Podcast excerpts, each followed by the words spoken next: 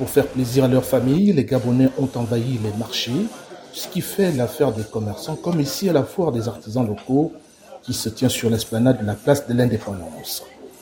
Jobo Tiswami, une exposante. On se retrouve euh, ici pour essayer de faire écouler un peu nos produits parce que nous sommes souvent dans les maisons. Donc quand on organise euh, ces ans de ça nous permet, nous les transformatrices, de venir écouler nos produits.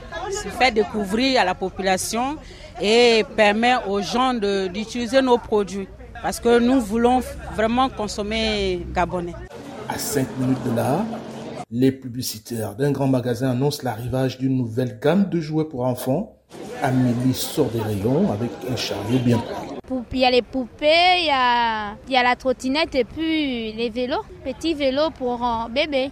Les enfants ont demandé à avoir ce, ce genre de jouets-là on est obligé de le faire, malgré que la vie elle est chère.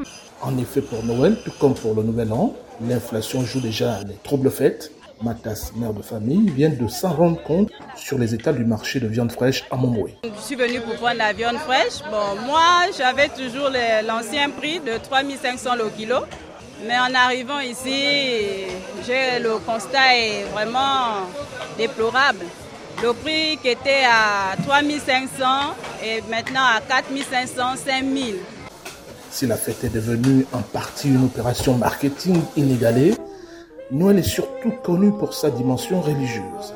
À l'église Sainte-Marie de Libreville, l'une des plus anciennes du Gabon, la chorale Sainte-Geneviève revisite son répertoire de chants pour la fête de la Nativité. Adeline est membre de la chorale.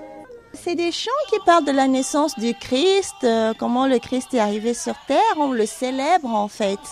Voilà, donc euh, certains parlent de l'histoire de, de l'arrivée du Christ, hein, lorsque l'ange Gabriel est venu annoncer la, la naissance à la Vierge Marie, jusqu'à la naissance du Christ, l'arrivée des mages, les cadeaux. Un bémol cependant, L'atmosphère de Noël, avec la musique et le parfum envoûtant du réveillon, risque d'être parasité par le couvre-feu en vigueur au Gabon depuis le coup d'état militaire du 30 août dernier. Ismaël Obianzé pour VO Afrique, Libreville.